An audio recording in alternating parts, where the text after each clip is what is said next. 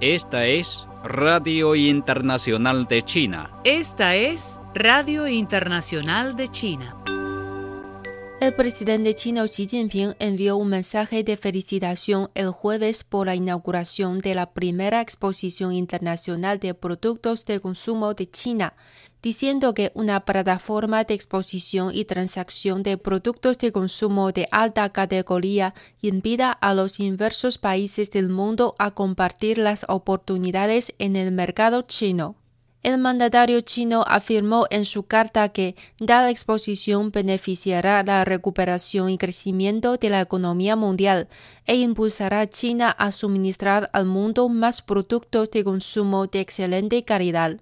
Xi destacó que China desea aprovechar las ventajas del puerto de libre comercio de Hainan en las políticas de reforma y apertura para profundizar la cooperación bilateral, multilateral y regional con miras a un futuro brillante compartido por todo el mundo. El presidente de China Xi Jinping intercambió el jueves mensajes de felicitación con Giancarlo Venturini y Macro Nicolini, capitanes regentes de San Marino, por el 50 aniversario del establecimiento de relaciones diplomáticas entre los dos países. El Consejo de Estado de China, gabinete del país, dispuso el jueves trabajos para fomentar el desarrollo estable de la producción de cereales a fin de reforzar la capacidad del país de garantizar la seguridad alimentaria en una reunión regular presidida por el primer ministro Li Keqiang. En la reunión también se aprobó el borrador de la enmienda de la Ley de Auditoría de China. El Ministerio de Relaciones Exteriores de China condenó enérgicamente el jueves a la brutal injerencia por parte del Grupo de los Siete en la soberanía de China, calificándola de política de camarilla contra la corriente histórica y sabotaje desenfrenado a las normas de relaciones internacionales. El portavoz de la Cancillería china, Wang Wenbin, señaló que las acusaciones sin fundamentos impuestas a China van en contra de la tendencia de la época de la paz, el desarrollo, la cooperación y el beneficio mutuo. Ningún intento de interferir en los asuntos interiores de China con todo tipo de pretextos fabricados para perjudicar la soberanía nacional y manchar la imagen del país tendrá éxito, aseveró el portavoz. El portavoz del Ministerio de Relaciones Exteriores de China, Wang Wenbin, rechazó los comentarios del secretario de Estado de Estados Unidos, Anthony Blinken, sobre el orden internacional, argumentando que un orden internacional corresponde a los intereses comunes de la comunidad internacional solo cuando tenga como base la Carta de la ONU y los derechos internacionales.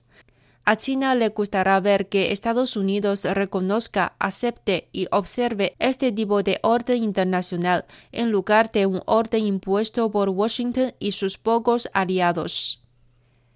China aplaude el nombramiento de Zhang Xiangchen, viceministro del Comercio del país, y otras tres personas como director general adjunto de la Organización Mundial del Comercio OMC, manifestó el jueves el portavoz del Ministerio chino de Relaciones Exteriores, Wang Wenbin. Dicha designación demuestra el reconocimiento de la OMC al rol positivo y constructivo de China durante mucho tiempo, dijo el portavoz. El representante permanente de China ante las Naciones Unidas, Zhang Jun, quien también es presidente del Consejo de Seguridad de la ONU durante el mes de mayo, prometió el miércoles que el Consejo hará un buen trabajo para cumplir con su mandato.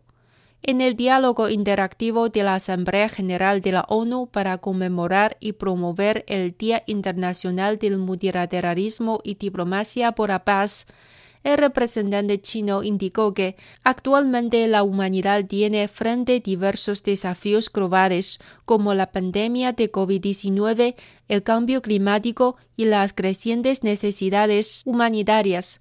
Nuestros desafíos están interconectados y solo pueden aportarse mediante un multilateralismo revitalizado, afirmó Zhang. La Comisión Nacional de Desarrollo y Reforma de China, máximo planificador económico del país, ha decidido suspender indefinidamente todas las actividades bajo el marco del diálogo económico estratégico China-Australia a partir de este jueves. Recientemente, algunos funcionarios del gobierno de la Mancomunidad de Australia lanzaron una serie de medidas para perturbar los intercambios y la cooperación normales entre China y Australia debido a su mentalidad de la Guerra Fría y prejuicios ideológicos, añadió la entidad. La canciller de Alemania, Angela Merkel, dijo el miércoles que el Tratado de Inversión Unión Europea-China es una importante iniciativa a pesar de todas las dificultades que ciertamente surgirán en el proceso de ratificación. Es una iniciativa muy importante porque nos da más reciprocidad en el acceso al mercado porque hemos decidido cumplir los estándares laborales de la Organización Internacional del Trabajo y otras cosas son las que el comercio puede desarrollarse para beneficio de ambas partes, dijo Merkel en una conferencia digital del Grupo Parlamentario del Partido de la Unión. China registró un total de 230 millones de viajes de turistas nacionales durante los cinco días de vacaciones por el primero de mayo, lo que representa 119,7% más que el año pasado, informó el miércoles el Ministerio de Cultura y Turismo los ingresos por turismo ascendieron a 113.230 millones de yuanes, es decir, un incremento de 138% respecto al año pasado, dijo el ministerio. Por otra parte, NetsUnion, la plataforma de liquidación de pagos en línea de China, y China UniPay, un gigante de pagos con tarjeta, reportaron un récord de pagos en línea durante las vacaciones del primero de mayo, a causa de los gastos en viajes, gastronomía y alojamiento realizados por el público. El sector chino de la mensajería gestionó 1.340 millones de paquetes durante la temporada vacacional de cinco días por el día de trabajo, un 97% más que el nivel anterior a la pandemia en 2019. Los datos superan en un 23% los del mismo feriado en 2020, informó el jueves el Buró Estatal de Correos. Los ingresos de taquilla en la parte continental de China durante las vacaciones del primero de mayo llegaron a 1.600 millones de yuanes hasta las 17 horas del miércoles, dijo el regulador de cine del país.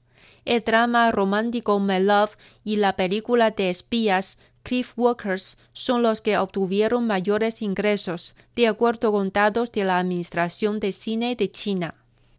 Una tercera hora de protesta de COVID-19 en India es inevitable dado los elevados niveles del virus en circulación, dijo el miércoles el principal asesor científico del gobierno federal de India, Vijay Raghavan. India ya se encuentra bajo una segunda hora mortal del brote de COVID-19. El país reportó hoy la cifra récord de 3.780 muertes en 24 horas, lo que elevó el número de fallecidos a 226.188, mientras la cifra de los casos confirmados supera 20 millones.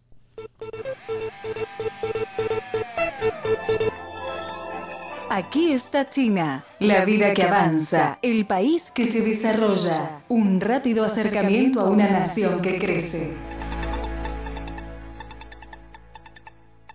La primera exposición internacional de productos de consumo de China que se realizará del 7 al 10 de mayo en Haikou, capital de la provincia de Hainan, en el sur de China, será un imán para las marcas internacionales, aseguraron los organizadores hoy jueves. Coorganizada por el Ministerio de Comercio y el Gobierno Provincial de Hainan, la exposición ha registrado 2.628 marcas de consumo, incluyendo 1.365 marcas internacionales de 69 países y regiones. Con una superficie de 80.000 metros cuadrados, incluyendo 60.000 metros cuadrados de espacio de exposición para productos internacionales como joyería, alimentos y productos de salud de marcas líderes. Se espera que la exposición atraiga a más de 30.000 compradores y más de 200.000 visitantes.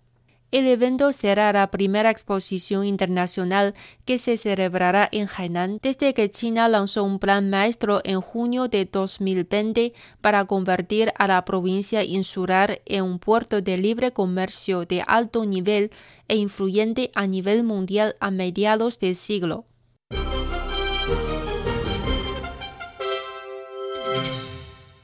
El concurso de videos cortos con el tema de la juventud europea en China, organizado por la misión china en la Unión Europea, se lanzó oficialmente el 4 de mayo, fecha en que se celebró el Día de la Juventud China. Hola jóvenes amigos europeos, vengan con sus propios shows muestran su vida universitaria a la orilla del lago Weiming, su aventura en la Gran Muralla, su reunión con amigos chinos y su trabajo en equipo con los colegas chinos. Como anfitriona del concurso de videos cortos La Juventud Europea en China, la misión china en la Unión Europea espera ver sus historias. Le invitamos a participar si usted es menor de 35 años, viene de uno de los 27 Estados miembros de la Unión Europea y estudia, trabaja o vive en China ahora o en el pasado.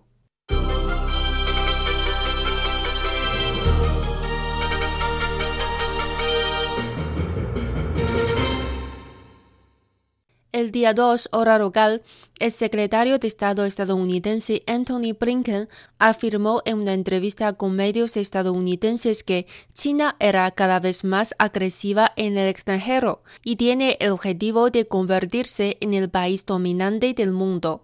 Este argumento no es más que un fortalecimiento deliberado de la llamada amenaza de China, que busca separar al gigante asiático del mundo y sirve a las necesidades de la política electoral estadounidense. Para algunas personas de los Estados Unidos es agresivo si otros países salvaguardan sus derechos legítimos y es correcto que los Estados Unidos utilice una diplomacia coercitiva. Este es el doble estándar conocido en la comunidad internacional que demuestra la hegemonía norteamericana. Sin embargo, Estados Unidos no define al mundo. Son conocidas en la comunidad internacional las tácticas aplicadas para tratar de intercambiar secretamente reglas internacionales con reglas estadounidenses y poner justicia en su intervencionismo desde iniciar guerras en Afganistán, Irak, Libia, Siria y otros países, hasta planificar la llamada primavera árabe en Asia y África, e incluso dirigir la revolución de color en países euroasiáticos, hasta luchar contra Irán, Cuba, Venezuela. China en búsqueda de implementar la jurisdicción del plazo largo. Las manos coercitivas de los Estados Unidos están en todas partes. Tomemos como ejemplo a China. Desde la estrategia de regreso a Asia-Pacífico de la administración de Obama a la definición de China como un competidor estratégico de los Estados Unidos establecido en la administración de Trump y ahora la política hacia China de la administración de Biden de competencia, cooperación y confrontación, siempre se ha demostrado la intención estratégica de los Estados Unidos de reprimir China. Aunque se vuelva a izar la bandera del multilateralismo, a Estados Unidos le resultará difícil ocultar la conspiración política. También hay organizaciones internacionales coaccionadas por Estados Unidos. Debido a la continua obstrucción, el órgano de operación de la Organización Mundial del Comercio OMC quedó paralizado en diciembre de 2019 debido a la falta de jueces, lo que asestó un duro golpe al sistema multilateral de comercio. Después de que la administración de Biden llegara al poder, la actitud en torno a este tema no ha cambiado mucho. En la reunión ordinaria del Mecanismo de Solución de Controversias de la OMC, celebrada a finales de abril, el representante de Estados Unidos rechazó una vez más la solicitud de abrir el proceso de selección de jueces del órgano de apelación. Aunque sean grandes o pequeños, fuertes o débiles, los países soberanos tienen el mismo estatus en el derecho internacional y nadie está dispuesto a aceptar la coerción. Hace poco, la canciller alemana Angela Merkel dejó en claro en la conferencia de prensa de la cumbre de video de líderes de la Unión Europea que Europa necesita una política independiente hacia China. La diplomacia coercitiva estadounidense sufrió un fracaso se puede ver claramente quién es agresivo y quién intenta dominar el mundo. El desarrollo de China es permitir que su pueblo viva bien y no tiene la intención de ser el jefe del mundo, lo cual es conocido por la comunidad internacional. Aquellos politicastros estadounidenses que están obsesionados con la diplomacia coercitiva han empujado a Estados Unidos por el camino de la decadencia por la hegemonía.